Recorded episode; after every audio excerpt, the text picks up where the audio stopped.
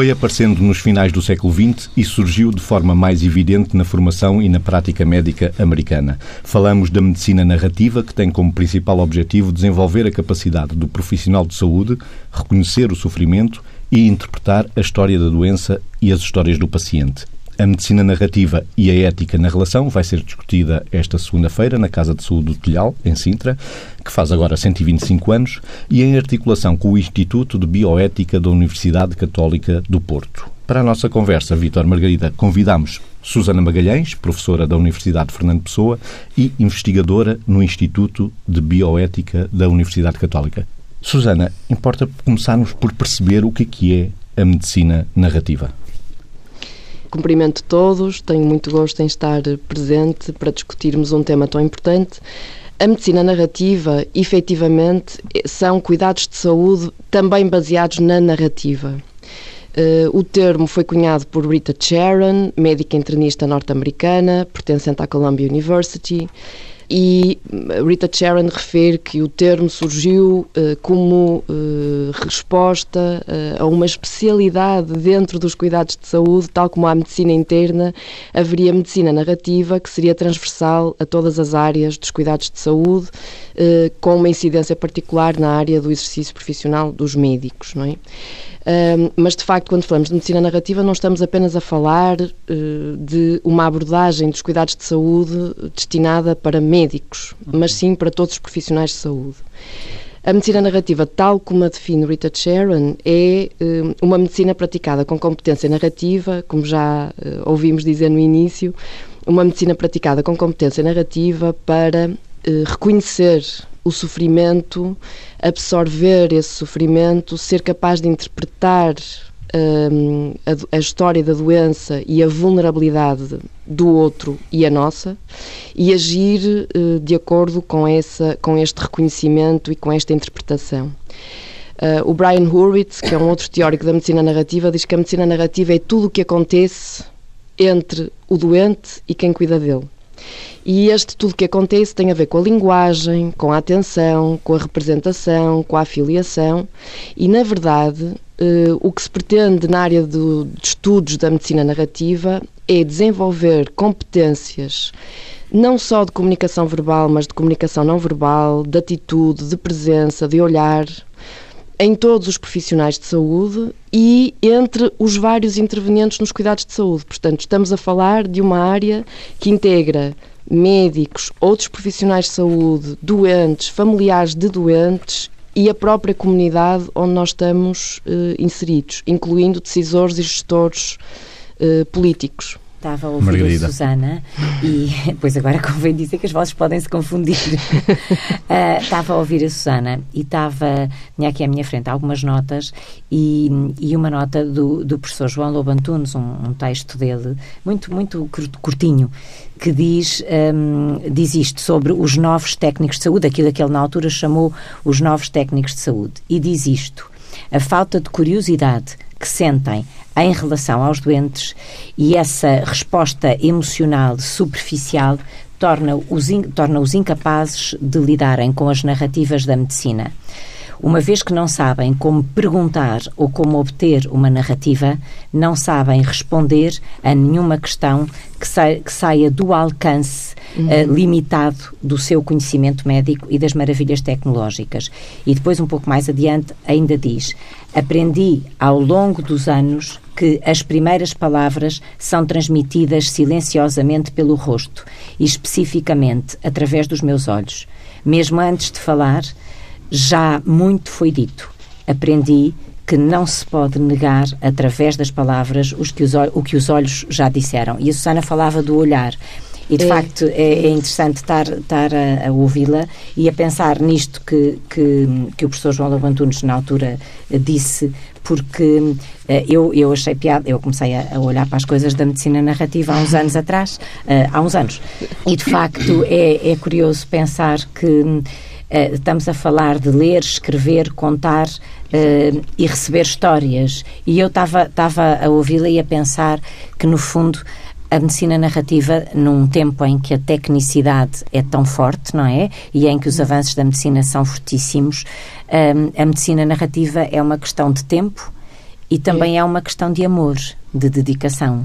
Exatamente. E, e deixa-me deixa também entrar na conversa que é, foi buscar, falou-se de vozes que se confundiam, dizia a Margarida, que se podiam confundir as vozes, e é evidente que cada pessoa tem a sua voz e nós também temos a obrigação de identificar as nossas vozes, mas às vezes também é importante ter a humildade de perceber que as vozes se podem confundir neste sentido, que é hum. ir outra vez ao João Lobo Antunes, porque ele diz, o João Lobo Antunes diz outra coisa, que é ouvir o outro como se estivéssemos a ouvir a voz com que falamos a nós próprios. Hum.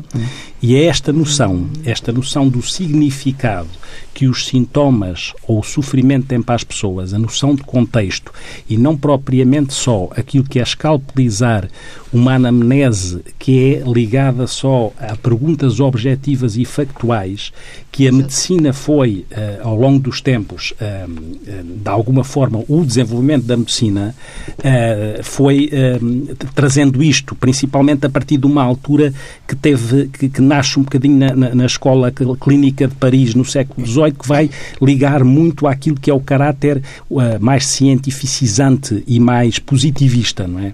E depois o que acontece é que, é muito, mesmo na nossa área, uhum. eu quando olho para as histórias clínicas que foram realizadas, construídas por colegas meus de há 30, 40 anos, e a Margarida sabe isso, quando vamos aos processos clínicos, há ali uma narrativa, é há ali, nós percebemos, há ali uma descrição da psicopatologia do outro que obrigou a que a quem, quem teve à frente do outro teve de facto a ouvir o outro.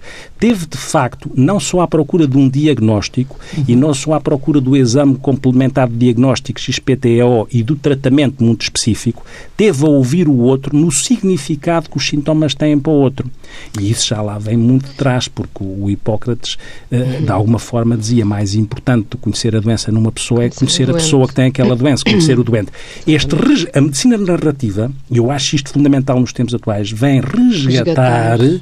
novamente a importância daquilo que são as histórias das pessoas, aquilo que são as histórias clínicas, as histórias de, de vida, vida. Uhum. que obrigam a, a, que na formação, que é essa uma mais-valia da, da, medicina narrativa, aquilo que é a, a, a formação na, nas técnicas narrativas, aquilo que é saber ler, é, no fundo, no fundo, é, é, muito, é muito interessante porque um livro, um bom livro, ouve-se. É? Exatamente. E é este ouvir, é este ouvir, porque eu também costumo dizer que as palavras que são ouvidas são as palavras que ouvem. As palavras que verdadeiramente são ouvidas pelo outro são as palavras, as palavras que ouvem, que o que significa que nós temos que nos colocar naquilo que muitas vezes temos a boca cheia, não é? A empatia, e mais que a empatia, a compaixão. Uhum. Todo este processo, todo este processo que a, a, a, atualiza, revitaliza o encontro com o outro. Agora, há aqui uma questão que eu vou lançar para a Susana desde já. Também ia é, lançar uma, mas nos tempos, nos, nos, tempos atuais, uhum. nos tempos atuais, com a noção do, do tempo, uhum. com aquilo que é as estatísticas, como eu costumo dizer, que são muitas vezes arte de mentir com precisão, com, com os números que muitas vezes são cegos.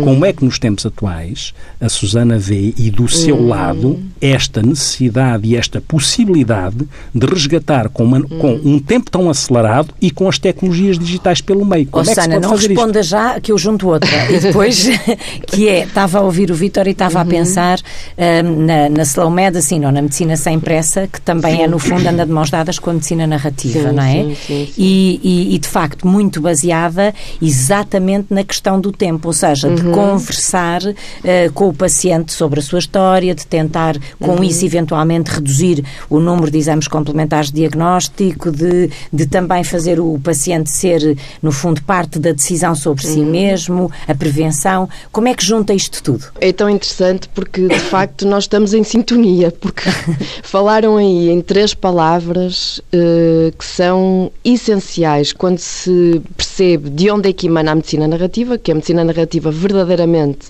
não é uma novidade no sentido de que a medicina, enquanto missão uh, de ciência do amor aplicado ao corpo, uhum. uh, enquanto, enquanto uh, ciência do amor aplicado ao corpo, a medicina sempre teve uma raízes humanistas. Uhum. Agora, o que é novidade na medicina narrativa é numa época de medicina de precisão uh, que é diferente de medicina personalizada, que por sua vez é diferente de medicina narrativa. Uhum. Uh, numa época de tecnologia tão avançada e de conhecimentos científicos tão eh, focalizados em áreas cada vez mais específicas do nosso corpo, a medicina narrativa é novidade no sentido de dizer não se pode cuidar do outro se não nos demorarmos nele. Uhum. E isto tem a ver precisamente com a questão do tempo, e vou já responder à pergunta como é que isto se faz hoje, nos, nos tempos que, que, nós vivemos. Um, há um livro muito interessante do Byung-Chul Han, que é o Aroma do Tempo, uhum. Eh, e o Byung-Chul Han diz que nós vivemos na época do desfile cinematográfico, é a época das pressas, porque a época do aroma, que é a época que nós deveríamos resgatar hoje, é uh, o aroma é o aroma é lento, o aroma é resiliente, o aroma sobrevive à morte das pessoas, à deterioração das coisas. E nós uh, só quando uh, nos demoramos no outro é que podemos de facto cuidar dele. Como é que isto se faz hoje? Com, eh, no espaço e no tempo que é dado aos cuidados de saúde. Eu diria que o que acontece dentro das paredes dos hospitais e de outras instituições de saúde não é diferente do que acontece na nossa sociedade, não é? De facto, o que se passa a nível dos cuidados de saúde é um espelho de tudo aquilo que se passa um, fora uh, da, do, do, hospital, fora dos centros de saúde, embora nos centros de saúde o tempo também seja outro. E, e, portanto, o que nós vivemos nos cuidados de saúde é um espelho do que se passa na nossa sociedade, que é de facto uma sociedade de desfile cinematográfico e de tempo uh, sem tempo. Não é? Rapidismo. Exatamente. E, portanto, o que a medicina, procura, medicina narrativa procura é resgatar uh, o lugar da relação e eu achei muito interessante o Vítor referir aqui um, a história clínica e a importância da história clínica. Há uma, uma neuropediatra, de quem eu gosto muito e que tem trabalhado na área da medicina narrativa, que é a doutora Teresa Temudo, que diz que ensina sempre os alunos dela a fazerem a história clínica começando assim: Era uma vez um menino. Precisamente para que os elementos subjetivos que a tecnologia digital até permite que os profissionais de saúde hum, registem, não sejam apenas registados de uma forma superficial, e vamos lá pôr aqui alguma coisa subjetiva do doente, mas depois não é verdadeiramente importante nem na construção do diagnóstico, nem na prescrição da terapia, nem no acompanhamento do doente e dos familiares, então vamos de facto criar aqui um espaço para que os elementos subjetivos que são registados sobre o doente sejam efetivamente tidos em consideração no diagnóstico, na terapia, no acompanhamento, etc. Como é que isto se faz no tempo de hoje? Eu diria que eh, nos vários, nas várias conversas que tenho tido com profissionais de saúde sobre exatamente sobre isto, sobre como é que se pode implementar eh, práticas baseadas na narrativa em contextos de velocidade eh, excessiva, sem uhum. tempo para as consultas e muito vocacionados para os exames auxiliares de diagnóstico e para aquilo que se vê nos ecrãs.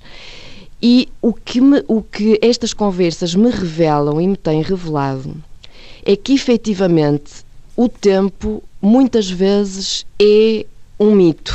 Uhum. Ou seja, o argumento de que não há tempo não é sempre um, um, argumento real. Isto por um lado. Porque às vezes os 15 minutos da consulta podem continuar a ser os 15 minutos, mas às vezes esses 15 minutos podem ser trabalhados de uma forma diferente, levando a que seja possível que nesses 15 minutos o que é verdadeiramente importante sobre aquele doente se manifeste. E, portanto, tem mais a ver com a forma como o tempo é gerido, e isto de facto tem a ver com treino de competências que a medicina narrativa procura precisamente fazer e promover para que aqueles 15 minutos que não deixam de ser os 15 minutos po possam ser 15 minutos de qualidade, incluindo e... perguntas abertas, por Sim. exemplo, não é? Uh, que muitas vezes, ao fim de 18 segundos, como dizia uh, o professor João Labantunes também referia isso, que há estudos que dizem que ao fim de 18 segundos o doente é interrompido e nunca uhum. mais consegue retomar uhum. o seu uhum. discurso. É? E a Rita Sharon diz que não é, o que temos que saber o que fazer com a história dos doentes, e essa é que é a grande não, missão e, da medicina e, narrativa. E, não é? e é a necessidade de mudar paradigma, porque repare-se uma coisa, que é, nós somos muito treinados a fazer perguntas muito específicas. É? Exatamente. É? E a questão que se coloca é que as respostas do outro podem ser encontradas de uma forma mais aberta, mesmo que as perguntas possam não ser feitas de uma forma específica. Porque quando as perguntas são Sim. muito uh, dirigidas e muito específicas, é, há o risco de não estarmos com o outro porque estamos centrado na, somos centrados nas perguntas, naquelas perguntas às quais se tem que dar resposta. Às vezes ao ponto, mesmo na questão da anamnese, hum. em que, por exemplo, há, há, uma técnica que não é de medicina narrativa, mas até ela fica comprometida, até nas áreas dos PSIs, que é, uh, uh, muitas vezes não se faz uma anamnese associativa, interrompe-se a pessoa, porque, por exemplo, fazemos uma pergunta, então quantos filhos tem? Hum. E, uh, e, mas a pessoa, quando começou, entrou, é, é, muito importante para mim, quando a pessoa entra, qual é o enfoque que a pessoa dá claro. na, na, sua entrada, porque isso Exatamente. é o que é significativo para ela. Se eu interrompo e vou à procura de, com uma checklist, garantir um determinado tipo de respostas, eu verdadeiramente perco aquilo que é o outro nas suas histórias de vida e as histórias de vida do outro. Uma história pode ter mais impacto ao nível da recuperação da saúde do que um medicamento? Muita, muitas vezes. uma coisa não exclui a outra, até porque Sim, dentro, vezes. dentro do medicamento também. Como hipótese. Com certeza, e dentro do medicamento tem que ir também uma história e a história do outro. Ora, porque, porque a questão que se coloca. Uhum. Muitas tem vezes. Que seja nos, a história do não, compromisso e da confiança, não é? E muitas, eu vou dar um exemplo de ontem. Eu vou dar um exemplo de ontem que é muito, muito isto. Que é alguém chega e estava a tentar recuperar de uma situação de ansiedade, mas com este temporal caiu-lhe uma estrutura de ferro em cima da cabeça. E ao cair, e desmaiou. E desmaiou e esta situação interpôs-se naquilo que era o processo que até estava a correr bem porque ficou preocupada, essa pessoa. Sim. Mas o grau de preocupação dela, se não houvesse a preocupação de perceber qual era o significado para aquela pessoa da estrutura que lhe caiu na cabeça, a pessoa podia dizer, está bem, caiu na cabeça, já fez exames, os exames garantem que está tudo bem, qual é a questão? Uhum. Mas havia uma questão para aquela pessoa. Uhum. E a questão é, se ela não fosse ouvida, eu não tinha a oportunidade de perceber que a questão era que a irmã dela tinha caído uma vez, tinha ficado em coma e tinha morrido. Pois. E, portanto, o significado claro. daquela trave que caiu claro. na cabeça daquela pessoa é que é importante aqui. Não é porque os exames documentam que está bem. Mas há um significado, há uma atribuição de significado uhum. em que, na relação com outra pessoa, precisa de ser ouvida. E, e eu há bocado dizia, a anamnese associativa faz com que nós Uhum. Nós vamos atrás daquilo que o outro diz. Por exemplo, se, se um, um, especialista novo tem que garantir quantos filhos, antecedentes familiares, antecedentes de doença, mas vai, a pessoa começa a contar a sua história e, e diz: Eu tenho um filho, uh, e às tantas eu não, a pessoa não faz outra pergunta, só tem um filho, então e é casada, mas deixou, interrompeu acerca de, do que é ter um filho. Então, uhum. e, e, se a pessoa vai atrás do, do outro e diz, está bem, então e como é que o seu filho está? É? Isto é ir atrás e, ir, e vai fazendo perguntas em função daquilo que o outro vai dizendo e não em função do checklist que eu tenho. Eu ia dizer exatamente que, é assim, Susana. Disse, disse bem que, que é evidente que, esta, que este, todas estas competências de prestar atenção, ser capaz de interpretar e de representar aquilo que estamos a ouvir e de, de atendar, atentar e, e, focalizar o outro, evidente que isto não tem sempre lugar. Quer dizer, há situações de emergência em que as pessoas têm que ser salvas e a sua uhum. vida tem que ser salva e a medicina eh, de emergência, de emergência não é que não tenha as narrativas sempre por trás, porque nós somos, como diz o Paul Ricard, nós somos seres, eh, a nossa identidade tem é sempre uma identidade narrativa, para lá da nossa existência física e corpórea, somos sempre identidade narrativa, mas eh, a medicina narrativa não será evidentemente que não será uma alternativa à medicina eh, baseada na evidência ou à evidência baseada na prática, uhum. que é aquilo que se deveria eh, promover, mas é uma abordagem que permite usar melhor a ciência e a tecnologia que está ao nosso dispor. E, de facto, há aqui um treino de competências para escutar para escutar aquilo que verdadeiramente é significativo no outro, que vai melhorar significativamente, e há estudos que estão a ser feitos nesta área, estudos qualitativos e quantitativos, que, que de facto têm provado, e vão continuar a provar, penso eu, pelo menos acredito que sim, que esta capacidade de prestar atenção àquilo que o outro me diz, exatamente aquilo que o Vítor estava a dizer, permite poupar recursos, poderá haver menos internamentos, menos recidivas, um diagnóstico mais atempado, uma maior adesão à terapia por parte do doente, que é incluído dentro deste processo como parte interessada que é, e, portanto, há de facto aqui espaço para a intersubjetividade que neste momento me parece que se torna uh, tão fina, tão fina, tão fina que nós quase não a vemos, não é? Susana, estamos a, caminhar, estamos a caminhar exatamente para um outro conceito que são as terapias narrativas. Onde é que começa e onde é que acaba? Que linha é que as separa, se é que separa a medicina narrativa das terapias narrativas? E há pouco Foucault, uh, Paul Ricoeur, que o corpo quando uhum. fala, não é?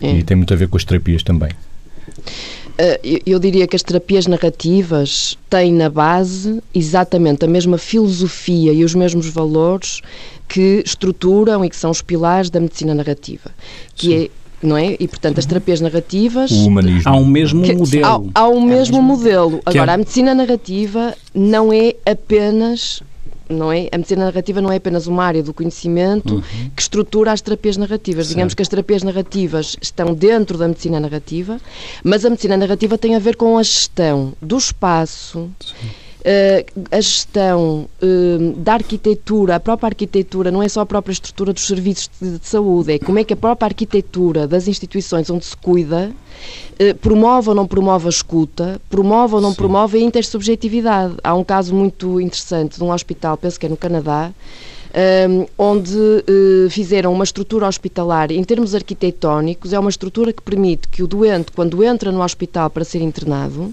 seja visto inicialmente por todas as especialidades uh, que o têm de analisar inicialmente.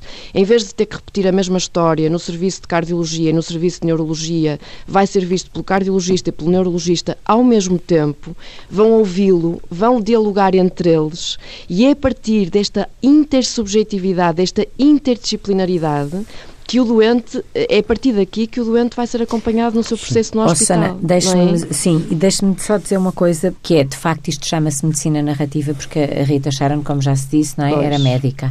Mas, pois. de facto, aqui entram as intervenções de vários profissionais de saúde sim. que não são médicos, até porque, é? Até porque, apela, até porque apela muito a esta interdisciplinaridade e é. que até pudesse, possa alcançar naquilo que é eh, uma coisa mais complexa e sistémica, que esta transdisciplinaridade pode surgir desta forma, desta forma de olhar para as, para as situações da, da saúde e da doença. Uhum. E é, uhum. é curioso que a, a, a, a Susana falava da, da, da identidade da, da, narrativa, não é?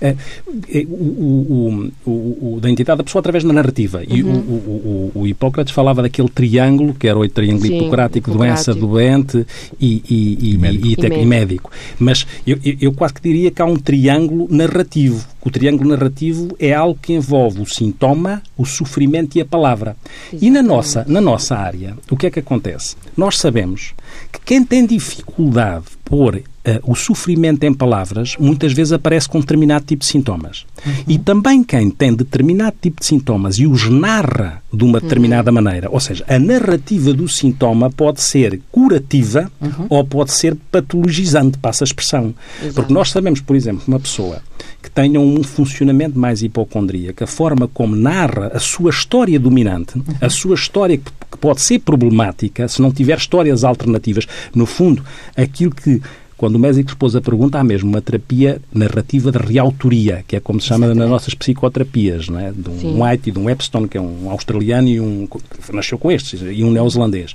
E, no fundo, o que tenta fazer é a desconstrução de narrativas uhum. que possam ser sentidas como problemáticas uhum. e construir alternativas uh, ou, ou narrativas alternativas. Porque realmente este triângulo, sofrimento, sintomas, palavra, é um triângulo onde se pode trabalhar na gestão do sofrimento, na gestão do, sofrimento, na gestão do sintoma, onde a palavra adquire esta. O, eu, eu, li uma coisa interessantíssima na, na, na, na penúltima visão, numa entrevista ao Diogo Infante, em que ele dizia isto que eu achei, que eu achei brilhante em, em termos da forma como o diz, que é as palavras, quando bem usadas, podem ser inspiradoras, reveladoras e transformadoras. Quando uhum. mal usadas, são uma arma. E nós sabemos que uhum. as nossas palavras mal usadas podem ser claramente iatrogénicas. Uhum. E, portanto, a importância da, da técnica narrativa, do conhecimento de, destas noções de teoria narrativa e ler muito, há bocado achei interessante o, o começo das histórias clínicas daquela colega através, era uma vez porque eu acho que no dia em que nós perdermos esta, esta, esta possibilidade, esta necessidade de contar histórias aos nossos filhos, estamos a perder uma coisa essencial de património da humanidade no que diz respeito, seja à medicina narrativa, seja a uma sociedade. Porque, no fundo, a medicina, a medicina narrativa é uma medicina que transporta esta. No fundo, transporta duas coisas que é a importância da. Hoje também ouvia, eu ouvia hoje na TSF que a Elizabeth Matos dizia que, uh, que a humanidade sem artes era perdia, ah, perdia a beleza da alma. É? Exatamente. Perdia a beleza da alma.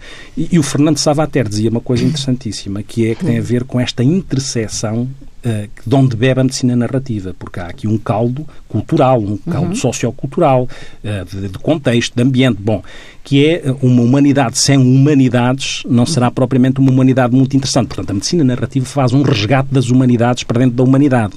Pois, e faz é. a ponte entre, entre o profissional e Sim, o paciente e, e já não agora, há, não há ir, ir outra vez à TSF, porque é dois, isto apanhou hoje de manhã, não tenho culpa, que é os, a Associação de Médicos de, Clínicas, a, a Associação um Portuguesa, não, não, não, não, não, é essa parte, também podia ser, mas a hum. Associação a, a, Portuguesa de Médicos de Medicina Geral e Familiar uhum. está a discutir a nível da tutela aquilo que são as listas de espera centradas em determinadas variáveis. E então é muito interessante porque essas variáveis têm a ver com o que estamos a dizer, que é o que se diz é que não a lista de espera não podem ser números cegos, não podem ser mil e tal em todos os lugares, para todas as pessoas, porque há necessidades diferentes, contextos diferentes, zonas onde existem pessoas mais velhas com determinado tipo de problemas e, portanto, aqui é, no fundo o que eles estão a dizer é que é preciso preciso integrar estas variáveis diferentes e contextualizá-las naquilo que é uma lista de espera e não tornar uma lista de espera uma coisa mecânica. Ela tem que estar ligada, no fundo, o que eu, o que eu quis ouvir é que é importante o médico de medicina geral e familiar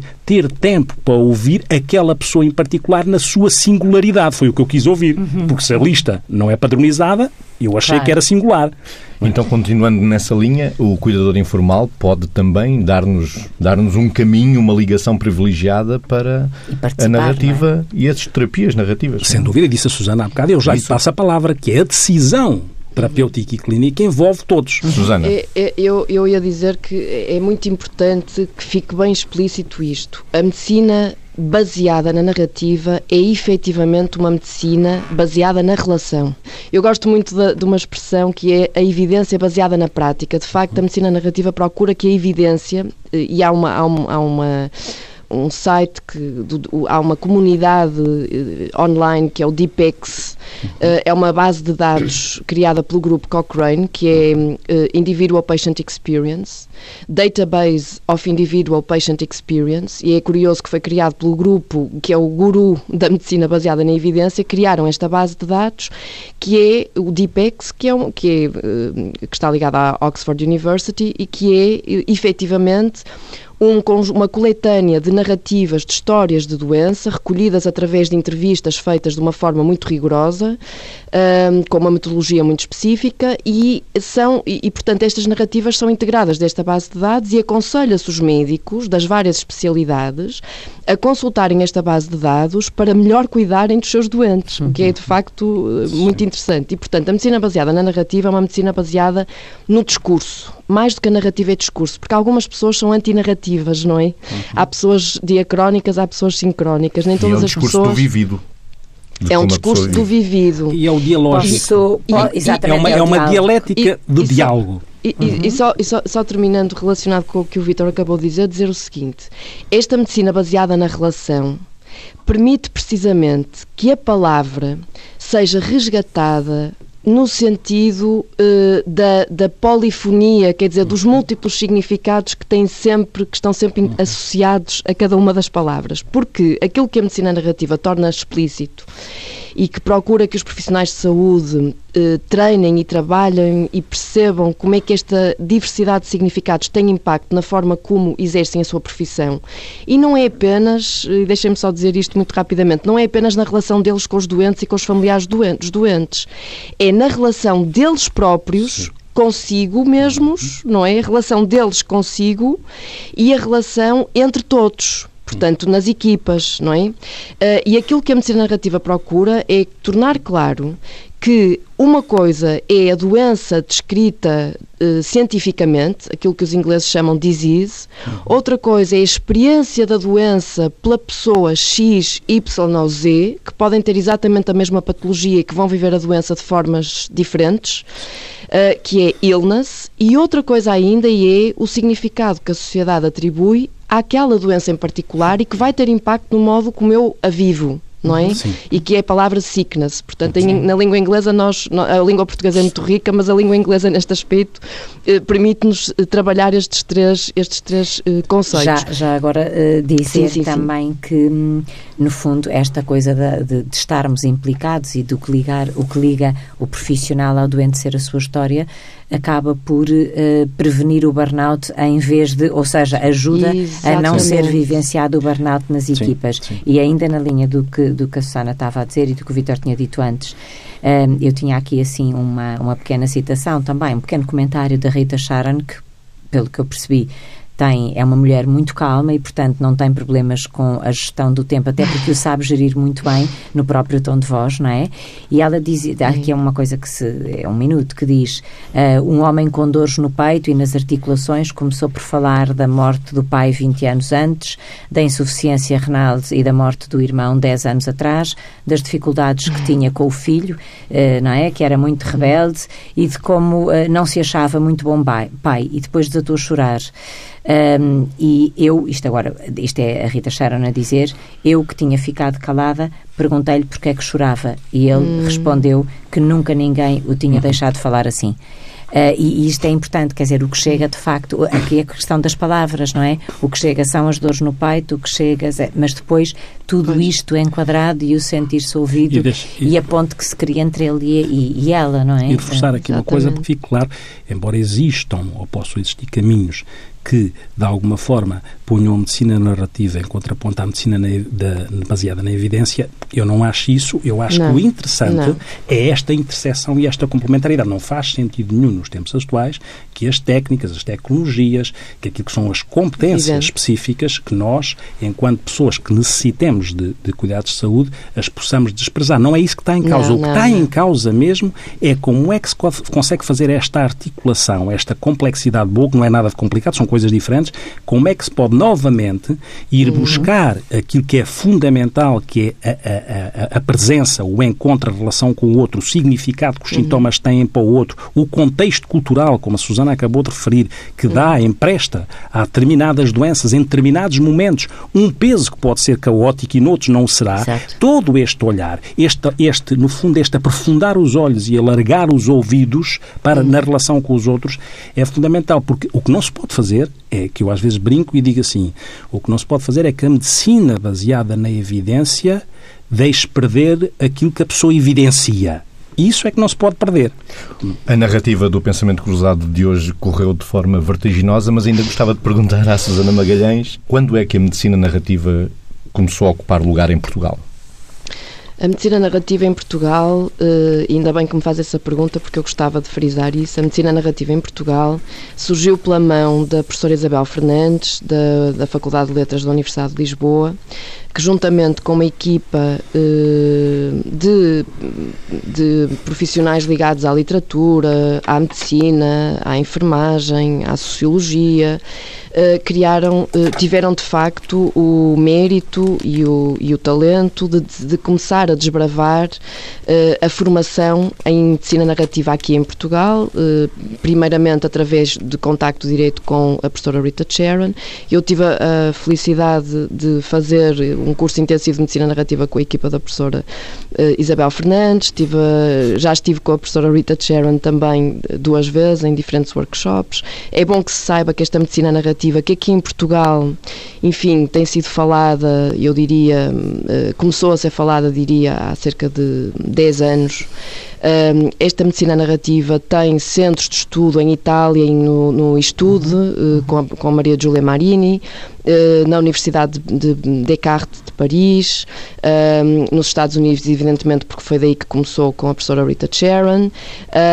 Em Mainz, na Alemanha, há uma equipa muito forte também de medicina narrativa e a, Faculdade de Medicina da Universidade do Porto vai também, ou pelo menos prevê, uh, criar unidades curriculares de medicina narrativa e, portanto, é eh, nós aqui no Porto e aqui no Porto, quer dizer, no Norte, eh, a minha equipa, nós, eu juntamente com uma, uma investigadora da FMUP e do IPATIMUP, que é a doutora Paula Silva, estamos a coordenar um grupo de estudos e reflexão em medicina narrativa, eh, que tem como entidades coordenadoras a, o Instituto de Bioética da Universidade Católica, a Faculdade de Medicina do Porto e a Universidade de Fernando Pessoa, e entidade parceira, o IPATIMUP. Aliás, o professor Sobrinho Simões teve a simpatia e, e, o, e, a boa vontade de estar presente na apresentação pública do nosso grupo de estudos e, e grupo de estudos e reflexão em medicina narrativa, German. Um, e, portanto, eu penso que a medicina narrativa no Sul, e principalmente em Lisboa, já estava a ser bastante disseminada uh, em termos de conversas uh, formais e informais e formações mesmo, sessões de formação com profissionais de saúde e não só. Eh, no Norte não, isso não estava a acontecer e, e, portanto eu espero que, o nosso, que, a nossa, que a nossa equipa, que o nosso grupo consiga, e que integra muitos médicos, consiga, consiga de facto disseminar a medicina narrativa, permitindo que esta reflexão que nós estamos aqui hoje a fazer, e de facto o tempo é curto, eh, que esta reflexão eh, possa ter lugar quer na formação dos estudantes quer na prática dos profissionais, quer na própria área da investigação biomédica, porque são três áreas fundamentais onde a medicina narrativa tem de facto um papel a desempenhar. E dizer que a importância da, da, da literatura, da pintura, do teatro, do cinema, da, das humanidades na formação em cuidados de saúde manifesta-se não apenas pelo desenvolvimento destas capacidades narrativas que são essenciais para a escuta e para, e para o cuidar, mas também pelo desenvolvimento de criatividade que no fundo vai dar resposta às vezes respostas mais, menos dispendiosas e mais simples a problemas complexos que se vivem hoje nos, na, na, área dos cuidados de saúde por falta de recursos, porque é uma evidência que isso é uma evidência que não há, uh, que não há recursos para tudo e para todos em todo o lado e em, toda, em, em todos os momentos. E, e, estas clareiras de criatividade, e é isso que nós estamos a, a, tentar desenvolver ao máximo, é perceber como é que nós, de uma forma simples, conseguimos, por exemplo, numa sala de espera, criar, através da imaginação, e através deste, deste diálogo interdisciplinar, criar, por exemplo, ali na sala de espera, uma, uma, uma situação que permita a quem está uh, lá, doentes e familiares, um, ir construindo e ir pensando na sua história, de maneira a que quando entra para a consulta, estes dados narrativos possam ser aproveitados. Evidentemente que do outro lado tem que estar alguém que esteja atento a uhum. essa, a essa narrativa. Os caminhos da narrativa ao serviço da saúde. Agradeço a Susana Magalhães, professora na Universidade de Fernando Pessoa e investigadora no Instituto de Bioética da Universidade Católica. A medicina narrativa e a ética na relação vai ser discutida esta segunda-feira num seminário promovido pela Casa de Saúde do Telhal, em Sintra, na comemoração dos seus 125 anos e em articulação com o Instituto de Bioética da Universidade Católica do Porto. A gravação desta narrativa do Pensamento Cruzado teve as mãos de Joaquim Dias e Miguel Silva. Era uma vez o dia que todo dia era bom Delicioso gosto e o bom gosto das nuvens serem feitas de algodão. Dava pra ser herói no mesmo dia em que escolhia ser vilão. E acabava tudo em lanche, um banho quente e talvez um arranhão. Dava pra ver a ingenuidade, a inocência cantando no tom. Milhões de mundos e universos tão reais quanto a nossa imaginação. Bastava um colo, um carinho, remédio era beijo e proteção. Tudo voltava a ser novo no outro dia, sem muita preocupação. É que a gente quer crescer. E quando cresce, quer voltar do início. Porque um joelho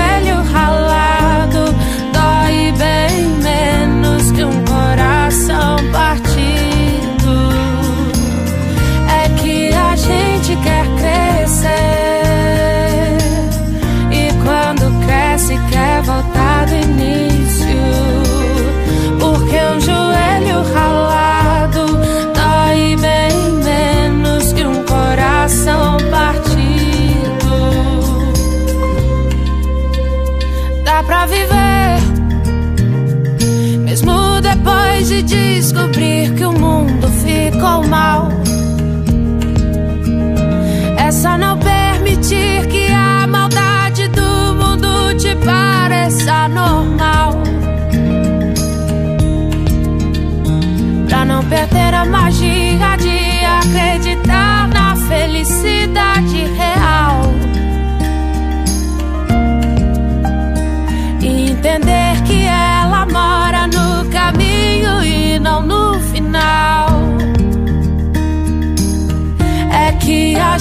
gente quer crescer.